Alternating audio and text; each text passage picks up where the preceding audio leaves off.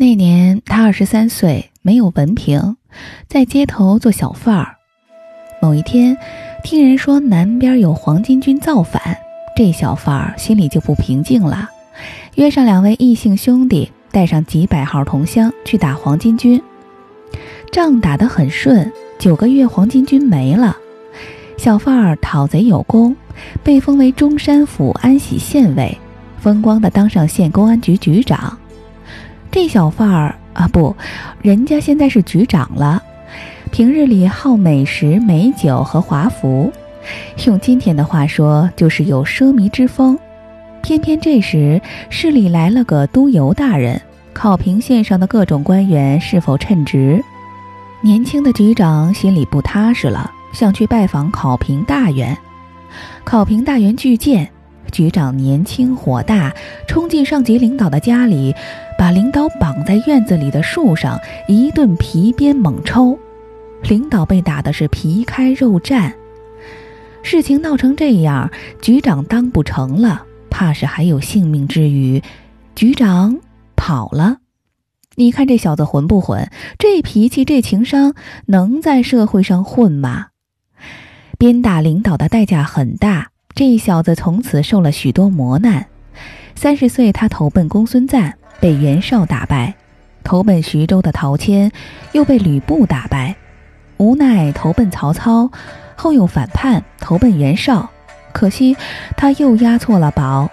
表面强大的袁绍被曹操打败，他只好跑到南边的刘表处，对刘表说好话。我几次与曹操分分合合。曹操最恨的是我，我回不去曹营了。看在我们有同宗之谊，不如我给领导您看北大门吧。于是，他就被派到新野驻扎。这个曾经的血性青年，此时已经四十七岁了。岁月和磨难让他的情商和智商大大提升。他知道报小面，学会低声下气和忍辱负重。他可以求见小他二十岁的书生。人家不见，明显是刁难推脱。他舔着脸一次次的相求。他可以哭，为讨兄弟赵云的欢心，为收新野县的民心，为赖着荆州不还。他学会了柔韧。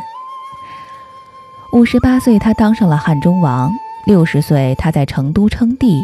他的事业，他的智商、情商达到了顶峰。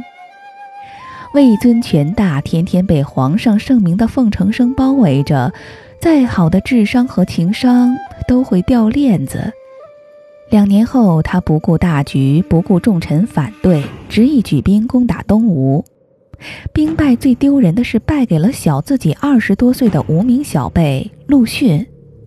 大皇帝面子挂不住，死不肯回成都，那口气回不了，咽不下，竟在白帝城。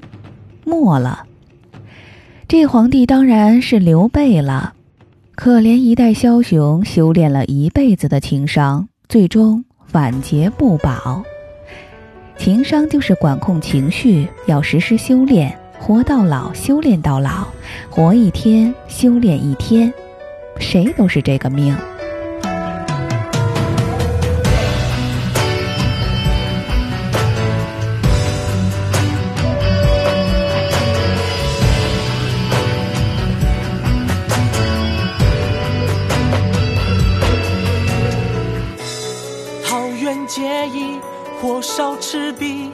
三分天下。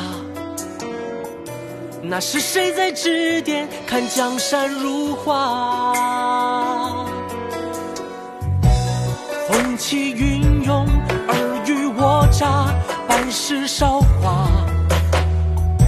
那是谁在乱世，借四海为家？英雄是该逃，该闪，该杀。追名利是对是错由他，杀杀出一个天下？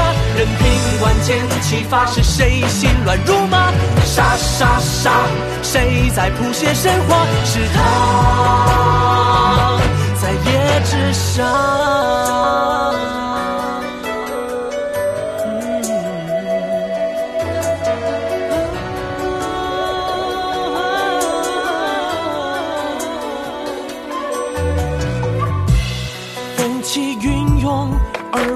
我诈，半世韶华。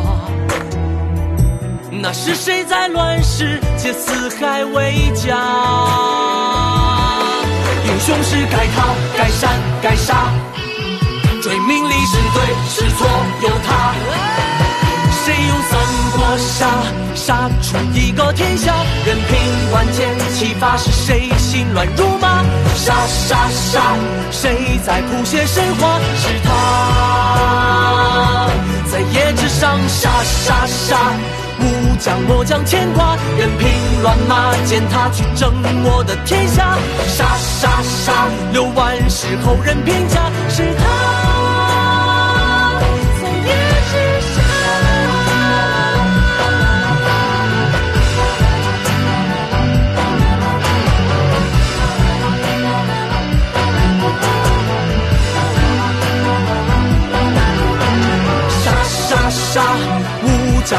牵挂，任凭乱马践踏去争我的天下。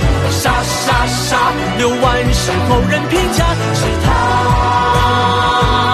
在夜之上。